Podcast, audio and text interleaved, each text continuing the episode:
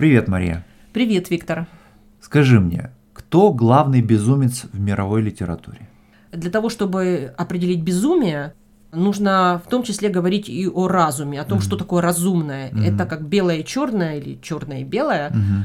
Определяем это вместе. Да, ну я понимаю, что ты сейчас скажешь, что э, все это относительно, да, что граница, разделяющая безумие от разумности, она условная, она меняется. Да, ну вот смотри, есть произведение, угу. которое точно говорит, что это роман угу. о безумце. Это Дон Кихот. Дон Кихот, главный герой этого романа, он воспринимается другими героями этого романа как безумный. Я тебе более того скажу. Я, когда его читала, у меня было полное впечатление в течение всего первого тома. Это безумие. Каждый его поступок угу. – это безумие. Но при этом согласись, что очень часто то, что он говорит, очень разумно, и более того, окружающие хвалят его за эту разумность. Да, постоянно в романе возникает эта реплика о том, что если бы не некоторые действия угу. Дон Кихота, если бы он просто только говорил, но угу. ничего не делал, угу. то он производит впечатление вполне разумного угу. и даже очень умного человека. Да, то есть можно сказать, что Дон Кихот это такое сочетание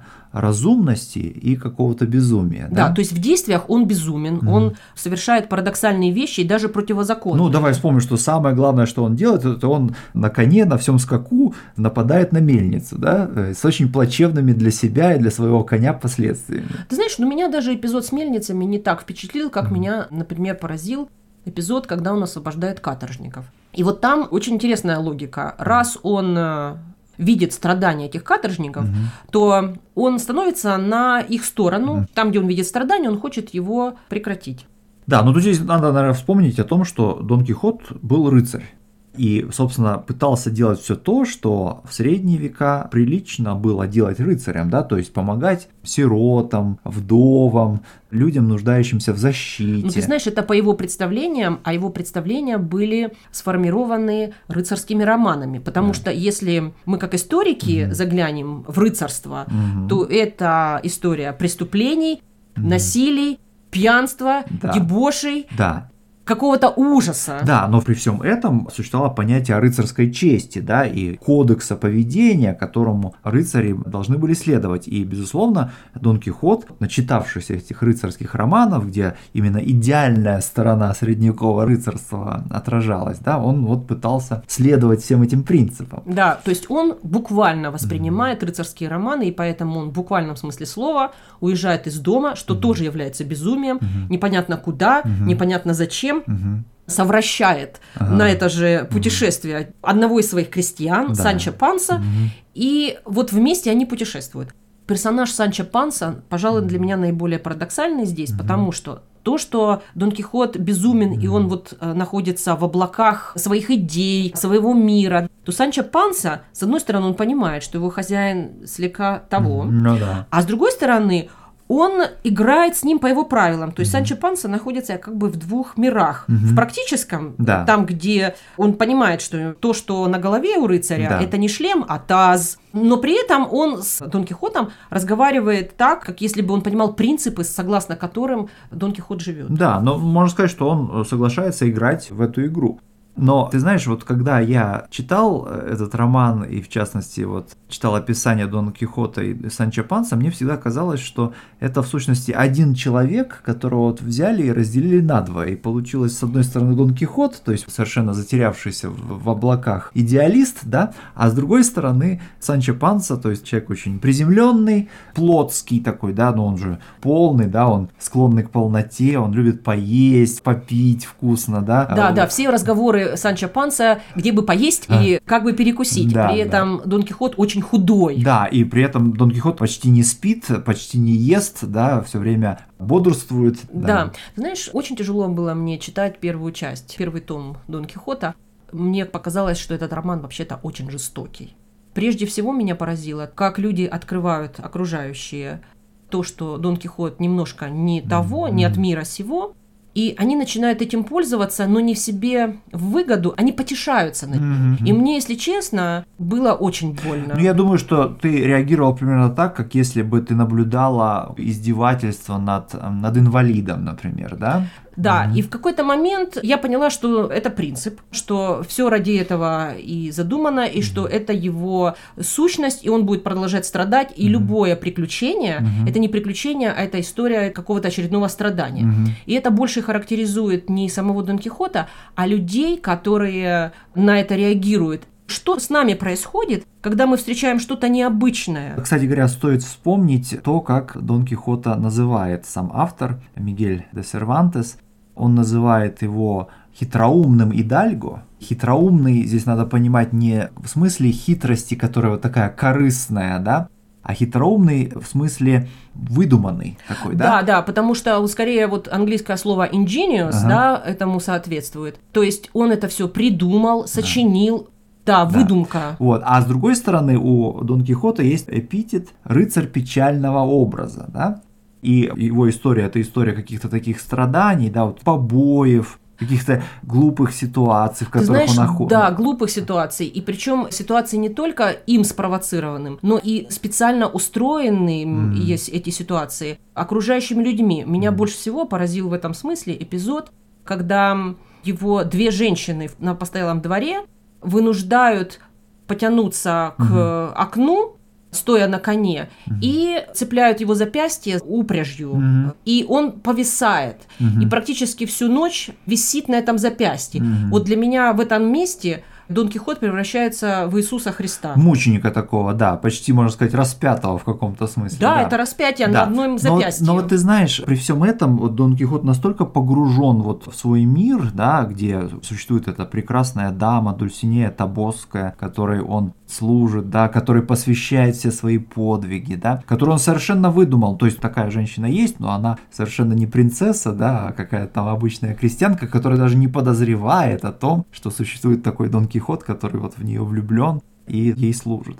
Вот так вот, э, Дон Кихот настолько во все это погружен, что я вот не чувствую, что он психологически страдает. Он, конечно же, страдает физически, но я не вижу там большого психологического страдания с его стороны несмотря на вот все эти несчастья, да, злоключения, которые с ним происходят. Ну, я понимаю, о чем ты говоришь. Речь идет о том, что он настолько в своем мире, что mm-hmm. эти страдания это необходимая вещь, mm-hmm. чтобы продолжать быть рыцарем. Mm-hmm. И в этом смысле мне кажется, что этот роман о том, как переходит, как меняется парадигма mm-hmm. одного мира, mm-hmm. вот ментальность. Mm-hmm. И фактически это последний рыцарский роман, mm-hmm. это последний рыцарь. Я бы сказал, да, это последний рыцарь. Роман-то на самом деле уже полон персонажей другого, нового мира, если угодно, людей приземленных, людей, думающих о каких-то материальной выгоде исключительно, утративших зачарованность способность верить в чудо, в сказку, в волшебников. Вот я здесь с тобой не согласна. Смотри, очарованность остается, но она становится научной, да, mm-hmm. вот это здесь вера в какие-то высшие силы, mm-hmm. волшебников, чуть ли не языческое mm-hmm. такое что-то. Mm-hmm. И как только где-то нарушается логика, Сервантес тут же подбрасывает идею и говорит, а, ну это волшебник злой mm-hmm. виноват. Да.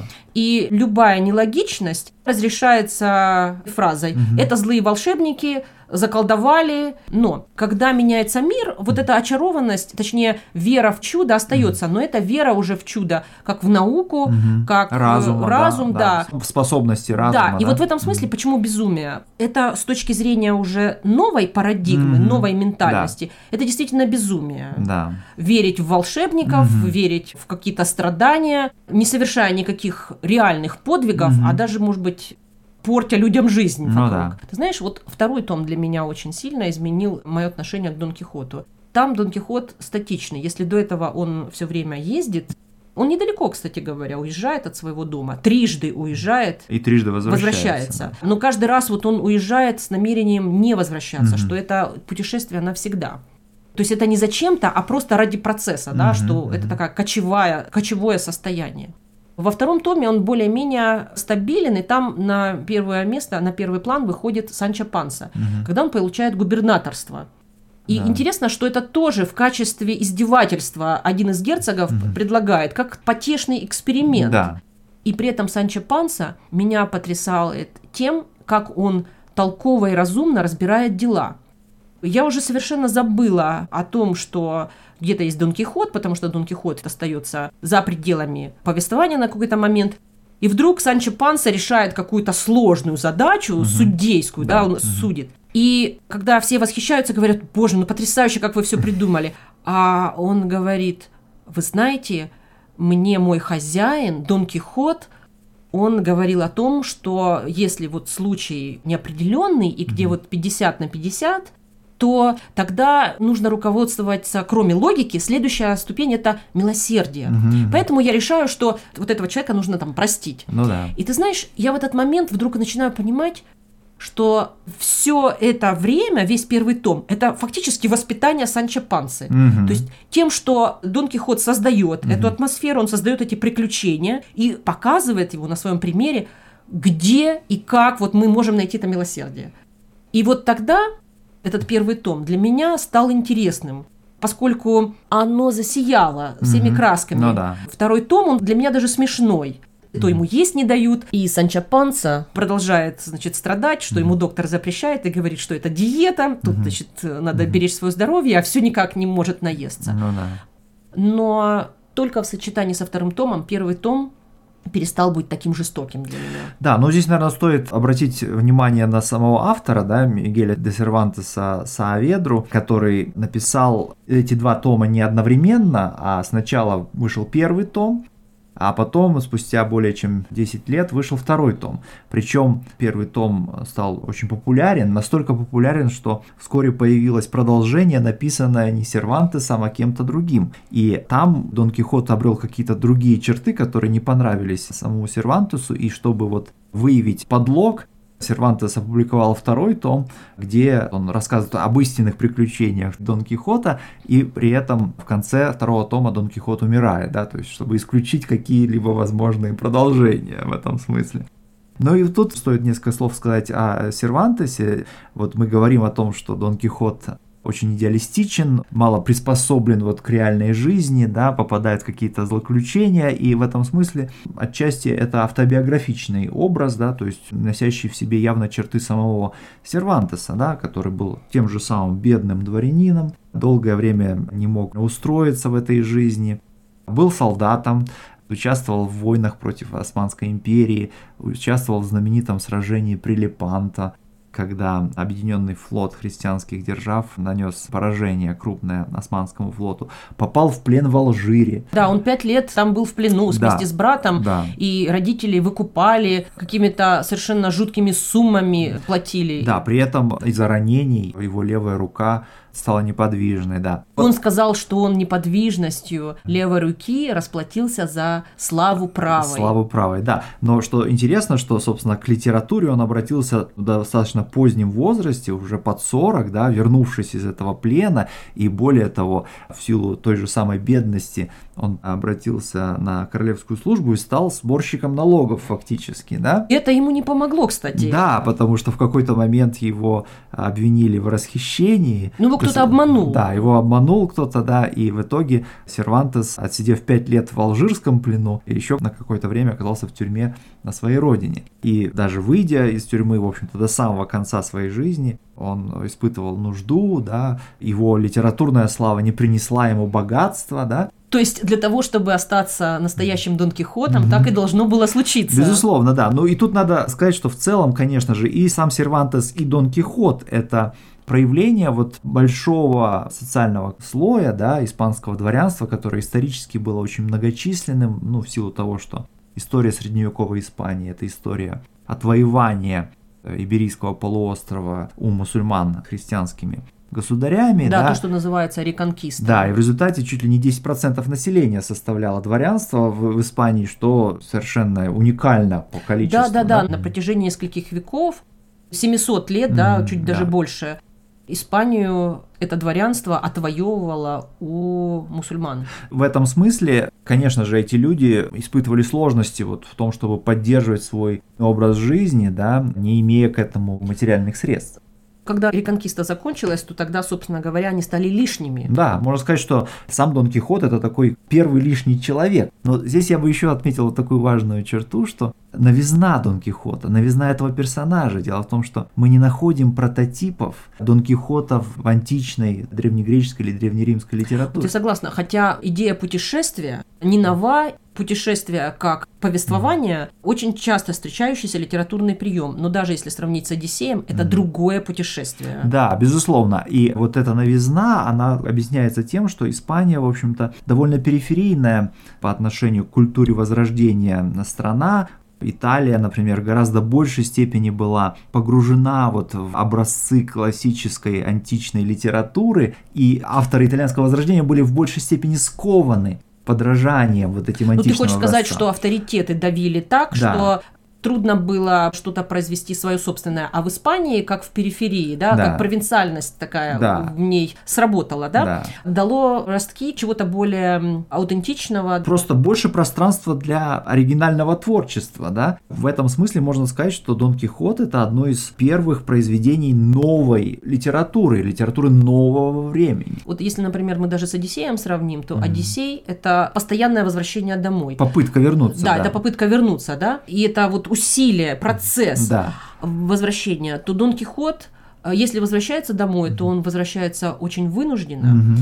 Это техническое возвращение. Ну, Там да. что-то подготовить или да. его заставляют да, вернуться. Да, да. А тем не менее, он при первой же возможности покидает свой да. дом, и путешествие это его хроническое состояние. И в этом смысле, мне кажется, что это тоже с одной стороны, лишний человек с предыдущей эпохи, а с другой стороны, это новый человек, потому что следующая эпоха – это эпоха перемещений, mm-hmm. миграций. Это движение не обязательно физическое. Дон Кихот фактически по Испании, он недалеко от дома. Да, общем, да по кругу ездит. По да. кругу, но тем не менее, это движение, это перемена места, встреча с новыми людьми, mm-hmm. это новый век, это да. современность, когда мы куда-то едем, бежим, знакомимся, и иногда возвращаемся да, домой. Ну вот в этот новый век на своем знаменитом коне Росинанте въезжает из средних веков этот замечательный Дон Кихот. Ну пока. Пока.